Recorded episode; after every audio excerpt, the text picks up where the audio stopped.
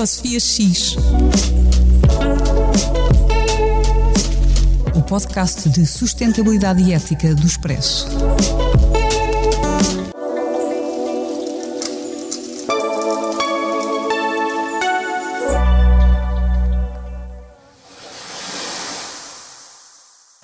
Ecosofia X, em parceria com a Sociedade Ponto Verde. Há 25 anos a promover a inovação e mudança de comportamentos para uma melhor reciclagem de resíduos de embalagens em Portugal. Descubra mais em pontoverde.pt. Bem-vindos ao 16 episódio do Ecosofia X, o podcast do Expresso com o apoio da Sociedade Ponto Verde sobre sustentabilidade e ética. Se é para ouvinte habitual, já sabe que eu sou a Sofia Guedes Vaz e que comigo está a Cristina Gouveia. Contamos ainda, e como sempre, com a sonoplastia do João Luís Amorim e com a coordenação da Joana Beleza. Hoje temos, como sempre, uma convidada, a Helena Ferro de Gouveia, analista de política internacional. Olá!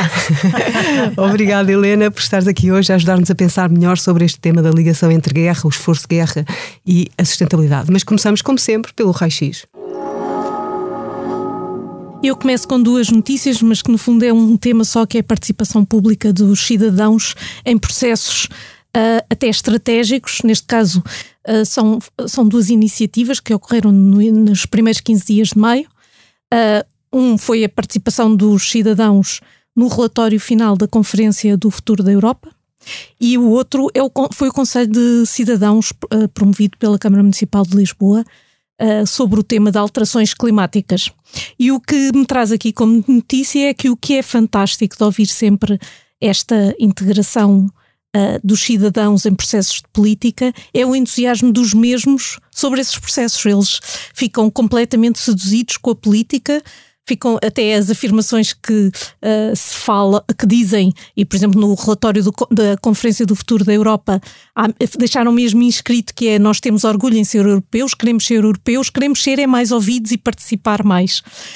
Um, e mesmo no caso de Lisboa também é, é, emocionante ouvir os primeiros relatos, a ver-se desde pessoas com 81 anos até jovens de 16 a dizerem: bem, eu não sabia bem o que é que esperava, estava na dúvida se isto ia ser bom ou não, mas um, foi fantástico poder estar aqui a, a falar e, e a, a, ouvir. E, e, ao mesmo tempo também é agir ouvir a perspectiva do lado dos políticos. Eu, do, do Carlos Moedas, não tive a oportunidade de ouvir, mas a, em relação à Conferência do Futuro da Europa, que foi até teve uma grande contribuição da presidência portuguesa e, portanto, do António Costa, é quase comovente ouvir o testemunho dele, em que ele fala que.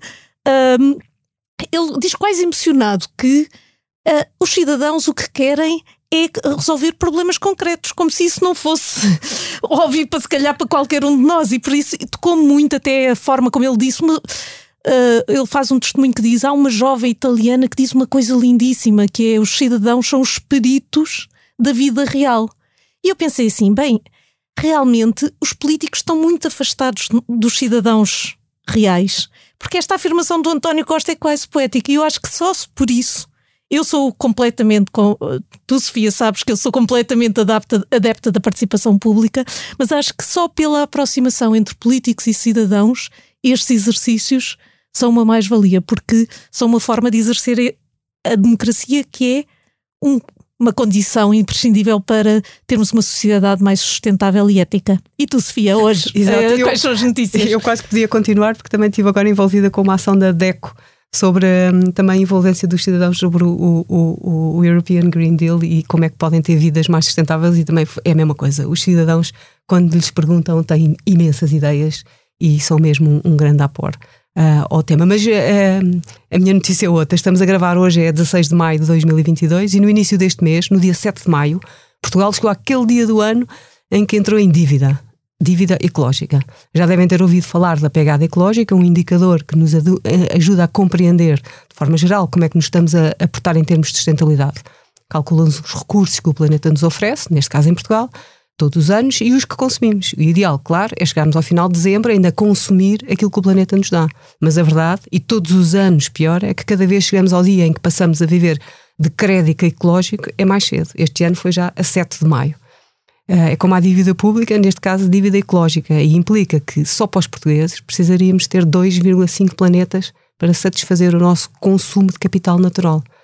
Esta notícia vai estar ligada ao tema 2, o de sermos cada vez mais cidadãos e cada vez menos consumidores.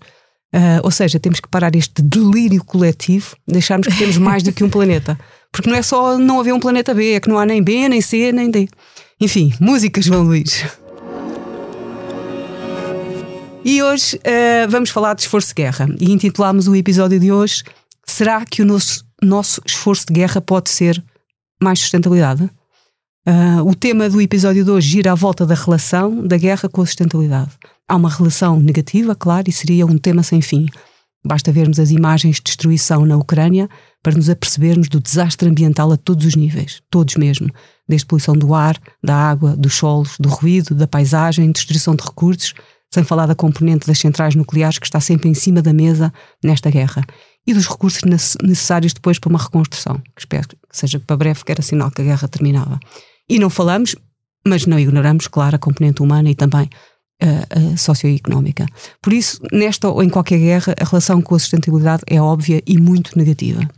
Mas nesta guerra em particular, a causada pela invasão da Ucrânia pela Rússia, veio trazer um dado novo, principalmente para a Europa, pois alterou também, de modo significativo, duas áreas intimamente ligadas à sustentabilidade, não só no, no, na Ucrânia, mas no planeta, que é a energia e a alimentação. E é por isso é que nós vamos dedicar um episódio a falar sobre isto. Eu acho que no, no episódio anterior já tínhamos falado de Mário Draghi, do seu apelo ao uso de menor ar-condicionado, que eu acho que era de forma literal, mas também uma metáfora para repensarmos a energia que usamos e também da primeira-ministra dinamarquesa, que disse claramente que atacar as alterações climáticas iria enfraquecer a Rússia. Ou a WWF, que disse que se comêssemos menos carne, a importação de cereais, principalmente em Portugal, que muitos são para alimentação de gado, isso ajudaria no nosso esforço de guerra. Claro, ainda além de consumirmos menos de tudo e a desperdiçarmos menos, principalmente desperdício alimentar, que também poderia minimizar os efeitos uh, da guerra, principalmente na Europa e por isso, Helena, eu queria começar por te interpelar sobre esta relação entre um esforço de guerra europeu de ser mais sustentável e do que isso pode impactar num certo redimensionamento e, se calhar, mesmo um reequacionar sobre a globalização uh, sobre a relação de dependência que temos uns pelos outros. Achas que faz sentido passar desta faz forma? Faz sentido. Aliás, essa é uma questão muitíssimo interessante. Nós vivemos naquilo que se chama sociedades confortáveis, a sociedade do, portanto, do conforto. Habituámos a consumir de determinada forma, a usar recursos de forma quase ilimitada, sem nunca ponderarmos no que é que estamos a consumir, no que é que estamos a gastar, seja na roupa que compramos, seja no aquecimento ou no ar-condicionado, consoante vivamos no norte ou no sul da Europa até pelo consumo alimentar e pelo desperdício que fazemos.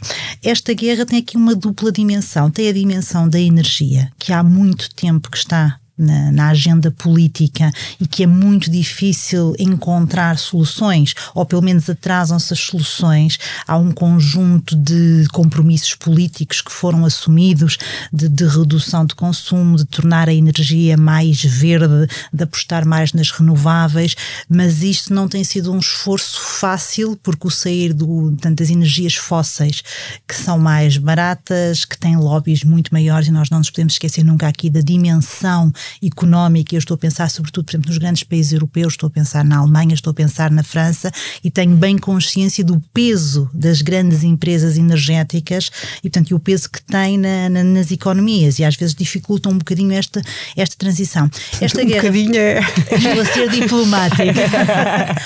Mas também esta guerra abriu-nos precisamente os olhos para isso, para a dependência dos combustíveis fósseis, sejam eles o petróleo e os seus derivados, sejam eles o carvão, sejam eles o gás, portanto, fazem-nos pensar que temos que ter, ao fazer uso de energias limpas, Uh, tenho algum receio do regresso da energia atómica, confesso, porque a energia atómica é tida como uma energia limpa e, em termos técnicos, é de facto verdade, produz menos emissão de dióxido de carbono, tem é todo um conjunto de problemas acoplados, nomeadamente a segurança e a questão dos detritos, o que é que se faz ao lixo atómico. Sim, mas quando é nesta questão da guerra, nós até uh, a questão da energia nuclear tem o, o, o risco associado do perigo, e esta guerra também mostrou isso, não é? Quando foi o, os primeiros dias em que eles, uh, os russos ocuparam, uh, Chernobyl. ocuparam Chernobyl, portanto a energia atómica pode ter esse pode voltar e está a haver uh, movimentos para que isso aconteça, mas por outro lado também acho que há uma maior percepção neste momento.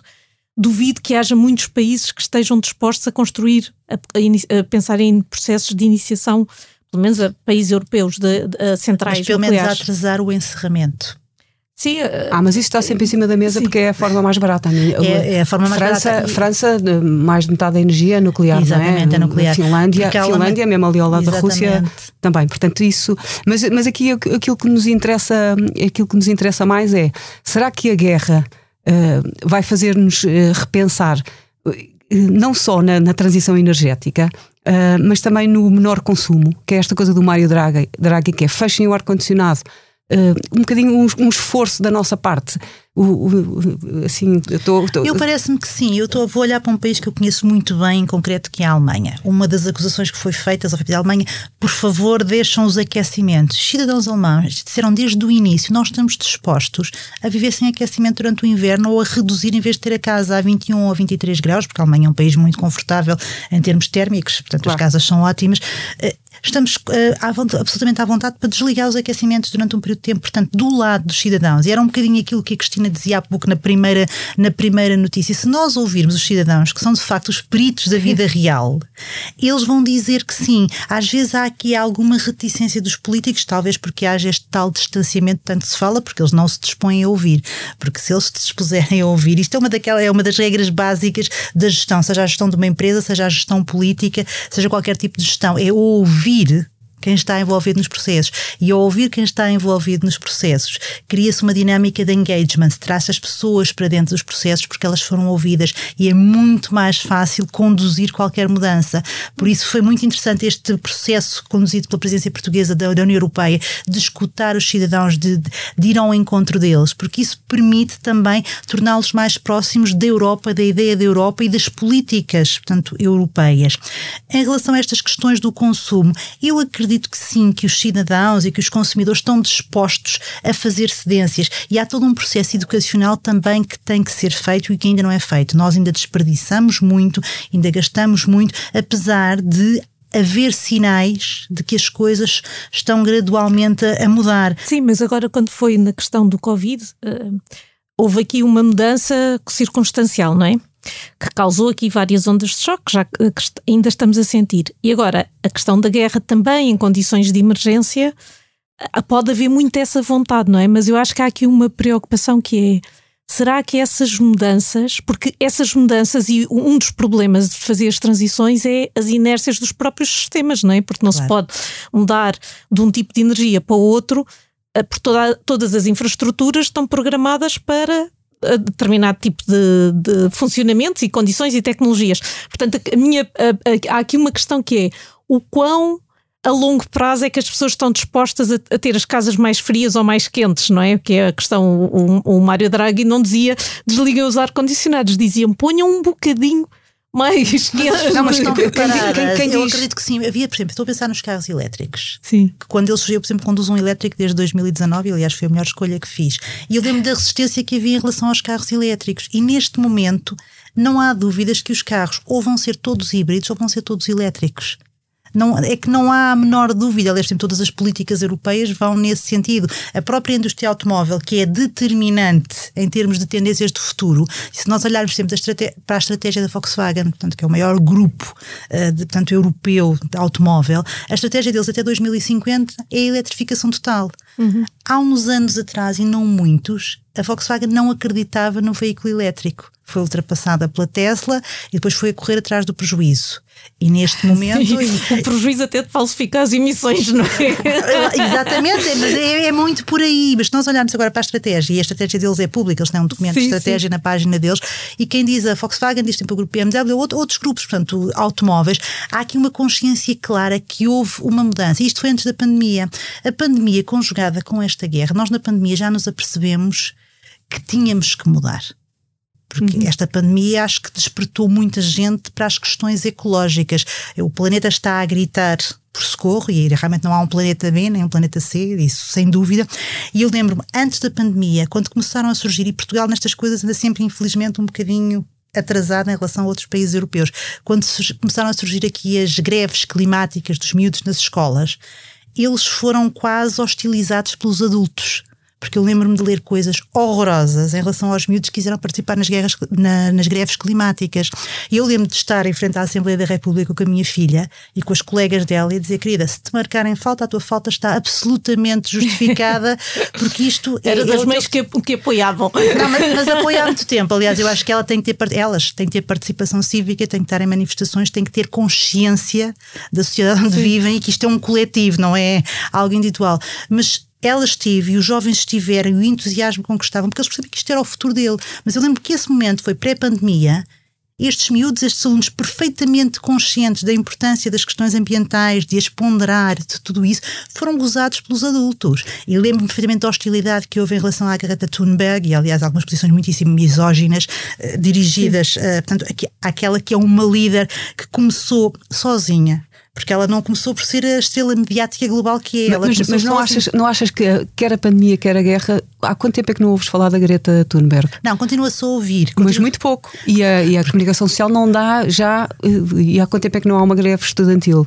E há quanto tempo é que as alterações climáticas já não estão, desde, desde Glasgow, pronto, como foi, Sim, aconteceu Glasgow? Mas, por exemplo, está a decorrer agora em Frankfurt uma conferência internacional precisamente para discutir um, alterações climáticas. É ao nível técnico, ao nível académico, mas neste momento temos o mundo inteiro em Frankfurt a discutir alterações climáticas. Naturalmente que a guerra, que mexe com, com uma das coisas que é os nossos medos ancestrais, que é o uhum. nosso medo existencial, que é morrer, eh, é muito mais. Uh, forte do ponto de vista emocional e muito mais apelativa, se nós entendermos a lógica mediática ou aquilo que atrai os mídia, uma guerra é muito mais, e vou expressar isto de uma forma cautelosa, muito mais sexy com a, com a devida cautela, do que são as alterações climáticas. E assim, eu, eu, tenho uma irmã que é professora universitária que trabalha em alterações climáticas há 30 anos. Portanto, há 30 anos que ela anda a dizer, é uma das maiores especialistas mundiais na área, que isto ia acontecer. Modelos matemáticos, estudos, tudo mais. Só agora é que de repente se fez, se fez, luz. Portanto, os cientistas andam a dizer isto há muito tempo. A percepção pública é que demora mais tempo. Aliás, bastava ver, e voltamos outra vez à, à questão política. Se nós olharmos para os Estados Unidos, a primeira economia mundial, a quantidade de norte-americanos políticos com responsabilidade que as negavam ao próprio presidente Trump. Exato. Portanto, é, e Sim. acho que a pandemia veio Mas... trazer isso e a guerra veio trazer também a necessidade de nós olharmos para estas questões da sustentabilidade, sustentabilidade ambiental. Mas sustentabilidade energética. Parece-me que, que veio ainda tornar mais premente esta necessidade. Mas não achas, há, há uma questão que o, o, uma, um dos grandes uh, uh, resultados do, de Glasgow foi que uh, os mundo, o, o, mundo desenvolvido ia dar os 100 milhões, os 100 mil, mil milhões de, de, dólares por ano aos países em vias de desenvolvimento. E esse, essa meta não tem sido atingida porque os Estados Unidos, na, na era Trump, não deram dinheiro nenhum. O Obama ainda deu mil milhões e o Biden disse agora vamos passar a dar 3 mil milhões por ano. Uh, deu, deu mil milhões e agora começou a guerra e assim, num repan deu 13 mil milhões já para a Ucrânia. Já tem 40 mil milhões para dar e só deu um milhão para as alterações climáticas. É muito mais fácil de justificar o apoio a um esforço de guerra, é tal questão Sim. dos medos ancestrais. Sim, mas não estamos a falar de estamos a falar de 2 mil milhões. Uh, uh, não, contra 13, é contra é 40. É, o ponto para mim que é super negativo, que é nós ao fim deste tempo todo, não é, de, de evolução como sociedade, é-nos muito mais fácil pôr dinheiro em armamento e, em, e numa, num confronto militar do que, por exemplo, em infraestruturas para proteger as populações das, que, vão, que sofrem com os o, uh, tornados e todos os problemas que as alterações climáticas estão a causar. Não é? Portanto, com duas questões. Sim. A percepção da ameaça e uma guerra é uma ameaça direta. Portanto, que se prende com os nossos medos ancestrais e com a dinâmica de poder desta guerra que está a decorrer e quando ela chegar ao final vai se definir uma nova ordem mundial que vai alterar Exato. completamente o mundo que nós tínhamos. Aliás, o mundo que nós tínhamos antes de 24 de fevereiro não vai ser o mundo que nós vamos ter no final desta guerra. Está-se aqui a definir uhum. E, no fundo, e, em palavras simples, quem é que vai mandar no mundo? Acaba-se a ordem unipolar saída do final da Guerra Fria, com os Estados Unidos como potência hegemónica e depois ali um conjunto de atores regionais com alguma importância, passa para um mundo multipolar, mas como é que se parece esse mundo multipolar? Quem são os atores? Ganham as democracias liberais, ganham as autocracias, portanto há aqui muita coisa em jogo, portanto é muito mais fácil, não estou a dizer que seja correto, mas estou a dizer que é muito claro, mais claro. fácil justificar o gastar-se estes milhares de milhões, portanto, seja a fornecer a ajuda humanitária, a ajuda militar, a comprar armamento, do que para as questões climáticas. Mas isto, infelizmente, é muito habitual. Eu claro, trabalhei claro. muito tempo em política de desenvolvimento e recordo-me perfeitamente de andar de catástrofe humanitária em catástrofe humanitária. Nós tivemos, por exemplo, a catástrofe quando foi a, portanto, o Sudão do Sul se tornou independente em 2011, que é o país mais recente do mundo todo o mundo estava interessado no Sudão do Sul. Eu tive no Sudão do Sul em 2016, aquilo estava no 17 ou 18 Acordo de Paz, que fui lá participar num processo de paz, e tive que vir evacuada, mas pronto, não interessa nada. Uh, ninguém fala do Sudão do Sul e, no entanto, foram feitas promessas e promessas e promessas e promessas. O Programa Alimentar Mundial, muitas vezes, tem que cortar o número de refeições que dá às pessoas que estão naqueles campos deslocados, porque as promessas de pagar a alimentação às pessoas que estão ali não são cumpridas. A mesma coisa se, pagou, se passou, por exemplo, em 2017, andámos todos com a crise dos Rohingya. Estive em Cox's Bazar nessa altura, portanto, no Bangladesh. O mundo inteiro olhava para os Rohingya, para o genocídio Rohingya nem uma palavra. Portanto, é aquilo que se chama e agora, isso, eh, com esta questão da Ucrânia, também tem muita importância, não é? Porque agora, uh, como é que vai ser a ajuda, quer aos, aos ucranianos que estão neste momento a, a ser os, os, refugiados, não é? A nova onda de refugiados, quer às ondas de choque que todas estas alterações no comércio, especialmente alimentar, uh, vão causar em zonas tão vulneráveis, nomeadamente o Sudão e outros da, da toda a Mas África, é essa, não é? Que é está... essa questão que é fundamental. Eh, por exemplo, a questão dos refugiados é vital. Nós já prevíamos que fosse aumentar o número de refugiados antes da guerra porque já eram mais de 80 milhões. Nós pensávamos eram 8 Portugais e meio de pessoas que estavam deslocados. Uhum. A cada dois segundos, uma pessoa era obrigada a abandonar a sua casa, seja por guerra, por perseguição política ou por outros motivos. Portanto, ou por alterações climáticas. Ou por alterações, ah, mas essa muitos questão, refugiados exatamente, climáticos. Muitos. Isso, é, isso, nós, nós já sabíamos, pronto, além da guerra, as alterações climáticas, e por exemplo, pensando num país de expressão portuguesa, Moçambique é um dos países que vai ser mais afetado e que já está a ser uhum. afetado pelas alterações climáticas. Portanto, já nós já sabíamos isto. E agora, neste momento, temos mais de 5 milhões de refugiados, portanto, fora da Ucrânia, e temos 8 milhões de pessoas deslocadas internamente. E estas pessoas são pessoas que precisam de apoio, precisam de ajuda. A somar a isto tudo, os países pobres, com risco de, de, subnutrição e com risco de fome. E se nós olharmos para os alertas que foram feitos nos últimos dias, nas últimas semanas, pelo Programa Alimentar Mundial, Sim, é, é assustador. Nem, nem é preocupante, é assustador. O, o cenário é terrífico. Estava aqui a olhar aqui para, para uns dados. E, por exemplo, há 26 países que dependem em metade ou quase a 100% dos cereais que vêm da Rússia ou da Ucrânia. Sim, sim, sim. E isto tem, um, tem vários impactos. Tem um impacto, obviamente, direto na vida das pessoas ou na morte das pessoas, mas tem um impacto direto de estabilidade ou de instabilidade. As primaveras árabes foram causadas por isto. Sim, e, e depois ainda temos as outras notícias, que é a Índia a cancelar as exportações, a Argentina a, cancelar as exportações de carne, que é a uma China coisa... a cancelar a... as exportações de fosfatos e de, e de fertilizantes. Sim, o que, e, e da o que pode ser uma oportunidade para passarmos para uma agricultura mais sustentável. Eu acho que esta, ou pelo menos na, na, na Europa, e, e, por isso é que eu tenho esta, esta dúvida, não é? Uh, que será que nós vamos aproveitar isto de uma, de uma forma positiva, com impactos de longo termo? Uh, ou se é circunstancial e muito temporário, como aconteceu com o desconfinamento, não é? Que uh, rapidamente voltamos aos, aos, padrões de consumo anteriores, à parte do transporte e do teletrabalho, e agora temos mais reuniões internacionais por Zoom. Mas de resto, eu parece-me que os padrões de consumo são muito parecidos com os Mas antes da guerra. Vão, eu acho que se vão alterando. Por exemplo, o hábito de cozinhar em casa, que foi introduzido, infelizmente, pelo período da Troika, em que as pessoas mudaram hábitos de, de consumo e de estar, é um hábito que, por exemplo, permaneceu foi forçado também por uma crise e por dificuldades económicas, mas foi um hábito muito positivo, porque é muito mais saudável quem cozinha em casa, do ponto de vista do.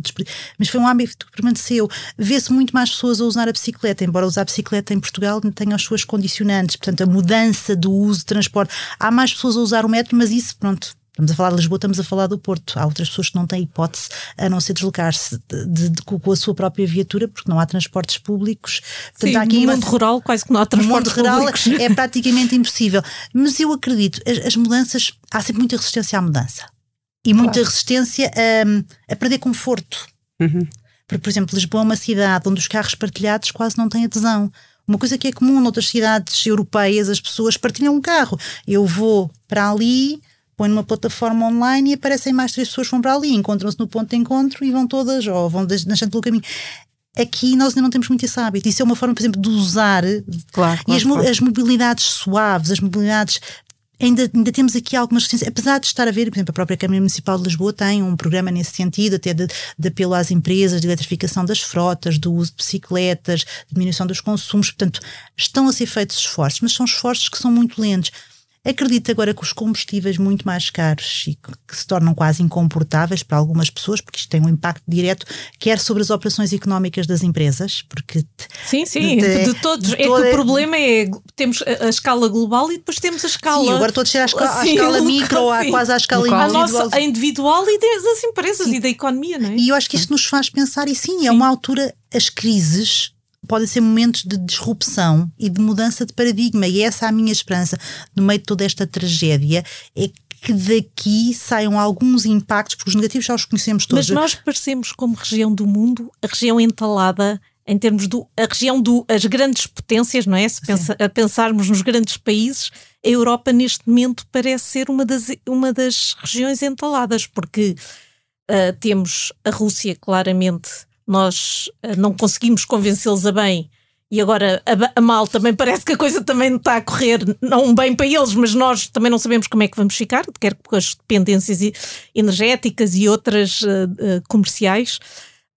e depois temos que tomar a opção um bocadinho como é que nos posicionamos em relação à China e aos Estados Unidos, que também foram um aliado que há pouco tempo quase que nos virou as costas, não é? Na época do Trump, uh, claramente havia, vão lá, a Europa, não pensem que nós estamos cá sempre para vocês, não é? Foi, era a mensagem da época do Trump muito clara. E nesse sentido, a minha pergunta, e era um bocadinho até para aqui como, uh, uh, que é, se este modelo da Europa sustentável, da Europa que tem uma produção descentralizada de energia, que tem um, uma, uma, uma produção alimentar e um consumo alimentar mais sustentável, que não seja como é agora, que um, nós desperdiçamos em, em, em, trigo, por exemplo, metade das exportações da Ucrânia, que eu acho que isto é, uh, é de loucos, não é? Uh, portanto, com uma agricultura mais sustentável e não tão intensiva como tem sido até à data, se vai ser o um modelo vencedor ou se, pelo contrário, se vamos ter aqui que baixar as nossas expectativas. Como analista internacional, mais acho, do que ambientalista, qual é? A mim parece-me que a Europa tem que deixar de olhar para si um, desvalorizando-se. A Europa é uma das regiões mais ricas do mundo. Nós temos as, as maiores economias mundiais. Temos de um lado os Estados Unidos e o Canadá, mas nós temos a Alemanha, temos a França, temos a, a, Inglaterra, temos o Reino, aliás, temos o Reino Unido, se entendemos a Europa não como União, como não, como não União Europeia. Portanto, temos aqui um conjunto de economias poderosíssimas, temos um modelo de sociedades evoluído, temos um conjunto já de políticas muitíssimo avançadas, temos preocupações sociais e temos sociedades que estão dispostas a aceitar uma agricultura muito mais sustentável, o, o caminho verde a fazer. Portanto, aqui há que dinamizar tudo isto. Há que não recear a, a Rússia e não receá-la, quer do ponto de vista político e militar, porque assim, nós olhamos para a Rússia, ou algumas pessoas olham para a Rússia e pensam na Rússia dos oligarcas, pensam em Moscou e na belíssima Praça Vermelha pensam em São Petersburgo. Isso não é a Rússia. Se nós pensarmos na Rússia olharmos para a Rússia em, números, por exemplo, na Rússia, um em cada quatro russos não tem casa de banho em casa. É um país profundamente pobre. Portanto, é um país imenso, o maior país do mundo, que, com N fusos horários que se estende da Ásia até a Europa, mas é um país que é muito mitífico, é, é um mito. Há aqui uma imagem da Rússia que foi criada e foi alimentada por eles e pela sua poesia e pela sua Portanto, literatura. Pela sua literatura, pela música, eles têm muita coisa grande. A cultura russa é uma cultura fabulosa. Não uhum. confundir nunca a Rússia com este louco do, do Putin. Isso é importante dizê-lo. Mas a Rússia, enquanto país, enquanto economia, é pequenina e depende muito mais a Rússia da Europa do que a Europa da Rússia. Nós dependemos energeticamente, mas além da energia, eles não têm mais nada. Mas a energia, a energia é está, aquilo que faz é assim, o progresso. Isto parece muito difícil, mas a própria Alemanha, cuja dependência do gás era de 53% a 23 de fevereiro, neste momento, e só passaram três meses, a dependência energética do gás ainda é elevada, mas é 35%. Portanto, houve aqui uma redução de 20%. É possível. Pois, As pois, políticos pois. É, é, às vezes isso é precisam, possível, precisam sim. de uns empurrões. Portanto, eu sou um bocadinho mais otimista. Eu sei que o tempo da Europa é um tempo lento, acompanhei muitas, eh, muitas reuniões, muitos conselhos europeus, muitas reuniões da NATO. Sei que este tempo é muito lento e que as coisas demoram a acontecer, mas acabam por acontecer. A Europa tem que deixar de olhar para si como sendo assim uma coisa pequenina. Não é. Obviamente, os Estados Unidos são uma potência, mas a Europa tem 500 milhões de pessoas. Portanto, não é propriamente uma região, pensada enquanto bloco, enquanto região, tem um poder grande. E agora tem, acordou finalmente para a questão da defesa. E as pessoas podem não gostar da defesa, mas nós vivemos à sombra do chapéu norte-americano. E se há uma mudança, como dizias há pouco, na política norte-americana, nós temos de ter capacidade defensiva. Capacidade defensiva no sentido de dissuasão. E isto é muito importante. Ter a capacidade de dissuadir evita que as, ameaças, portanto, se concretizem. E isto é fundamental. Perceber a defesa não como ataque, mas é como, pondo aqui como metáfora, por exemplo, quem sabe uma arte de defesa pessoal só a utiliza para se defender. Imagine-se o Krav Maga. O Krav Maga não é uma arte de defesa pessoal ofensiva, é uma arte de defesa pessoal defensiva. A mesma coisa vale para as alianças militares, e eu acho que é assim que nós temos que, que pensar. Ok, obrigada. Eu acho que já estamos a chegar ao fim. Uh, esta, esta ideia de que uh, as crises também são uh, momentos de, de, oportunidade é, é, é, um, é já quase, um, quase um clichê, mas não deixa de ser verdade. E, portanto, agora a ideia é se esta sustentabilidade que pode vir da, da, da guerra e que vem um bocadinho com o confinamento, se vai permanecer ou não, se, se conta depois ou não. Vamos a ver, ficamos, ficamos curiosos. Uh, obrigada, Helena. Obrigada. Íamos só passar agora aqui às sugestões do final do, do programa. Cristina, queres começar tu? Sim, eu posso começar. As minhas sugestões têm um bocadinho a ver com esta ideia de que a guerra uh, uh, gera aqui um conjunto, lança, abre a porta para um conjunto de demónios, um dos quais nós falámos pouco agora, mas que está muito presente nesta questão da economia e das diferentes relações das políticas, que é a inflação. Uh, e é uma forma de, um, que nós agora, se calhar, todos nós aqui, como dizia a Helena, vivemos na, na, economia do conforto, pensamos o que é que eu vou fazer e o que é que faço com o dinheiro que tenho posto de lado. E a minha sugestão é que olhem uh, para todas as soluções que vos são oferecidas em termos comercialmente, uh, também olhem para o eixo da sustentabilidade e, nomeadamente, como é que esse dinheiro vai ser investido. Eu tenho uma particular afinidade com soluções de crowdlending e investimento uh, coletivo e gostava de vos dar duas sugestões para que explorem. Uma que é um site que se chama kiva.org, que é baseado naquela ideia do microcrédito, em que com muito pouco dinheiro podemos transformar a vida de pessoas em qualquer sítio do mundo, com 25 euros ao fim de, de um tempo temos uma pessoa na Nicarágua ou em qualquer outro sítio do mundo a agradecer-nos por termos lhe permitido uh, ter uma vida com mais dignidade. E depois outra é de uma empresa portuguesa que é a GoParity. O site é goparity.com que permite uh, fazer investimentos em projetos a maior parte deles é, não, é só, não são só projetos portugueses, mas os três que estão agora disponíveis são portugueses, em que têm uma rentabilidade maior do que deixar o dinheiro no banco, que é basicamente zero, e uh, permite fazer projetos com impacto a nível ambiental. Neste momento, por exemplo, tem, um, dois deles têm a ver com energia, tornar o uso de energia, em vez de ser energia fóssil, passar a ser energia renovável. Um, e, portanto, é uma forma de mudar o mundo uh, sem danificar a carteira. Portanto, era, era a, minha, a minha sugestão de atividade e tu, Sofia. eu também, eu sou grande fã da Kiva, aliás, emprestei dinheiro, emprestei 50 dólares e esses 50 dólares já, já emprestei 50 dólares no início, depois aquilo é lindíssimo porque recebes um, um dólar por mês e ao fim de três anos devolvem-te, mas mudaste a vida da senhora que comprou uma máquina de costura. Eu acho que foi isso que eu, que eu subsidiei uma vez, outras vezes uh, foi a um senhor para fazer uma padaria e o outro foi um para comprar roupa e vender roupa. Era uma coisa assim. E ainda estou a receber um euro por mês e depois, quando me devolve o dinheiro todo, eu empresto de novo. E é, eu, de facto, gosto muito da Kiva. Mas a minha sugestão desta quinzena é mais cultural. Porque eu fui ao MAT, o Museu à Beira Tejo, em Belém, ver uma exposição intitulada Naturezas Visuais: A Política e a Cultura do Ambientalismo nos séculos XX e XXI Uh, e, esta, e esta exposição Naturezas Visuais, visuais debruça sobre as práticas de ação coletiva de natureza política, social e cultural que nos últimos 100 anos uh, demonstram o, o, processo em mutação que é a compreensão humana da natureza, aquilo que nós estamos sempre aqui a falar, não é? A maneira como nós vemos a natureza implica a maneira como nós depois agimos sobre o mundo. Portanto, se nós estamos acima da natureza, ao nível da natureza ou abaixo da natureza, isso é que faz com que nós nos portemos de determinada maneira. Uh, e portanto é uma exposição esteticamente muito informativa. O esteticamente é, é porque é bonita, e informativa porque tem de facto informação e convoca-nos à reflexão. Portanto, no mate, em Belém, naturezas visuais, surgir. Obrigada, Helena. Obrigada a vocês, foi muito uh, e, interessante. Uh, e até ao próximo episódio.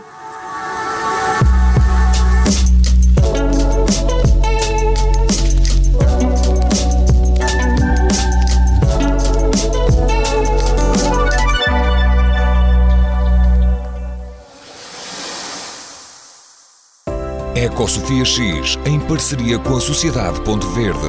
Há 25 anos a promover a inovação e mudança de comportamentos para uma melhor reciclagem de resíduos de embalagens em Portugal. Descubra mais em pontoverde.pt.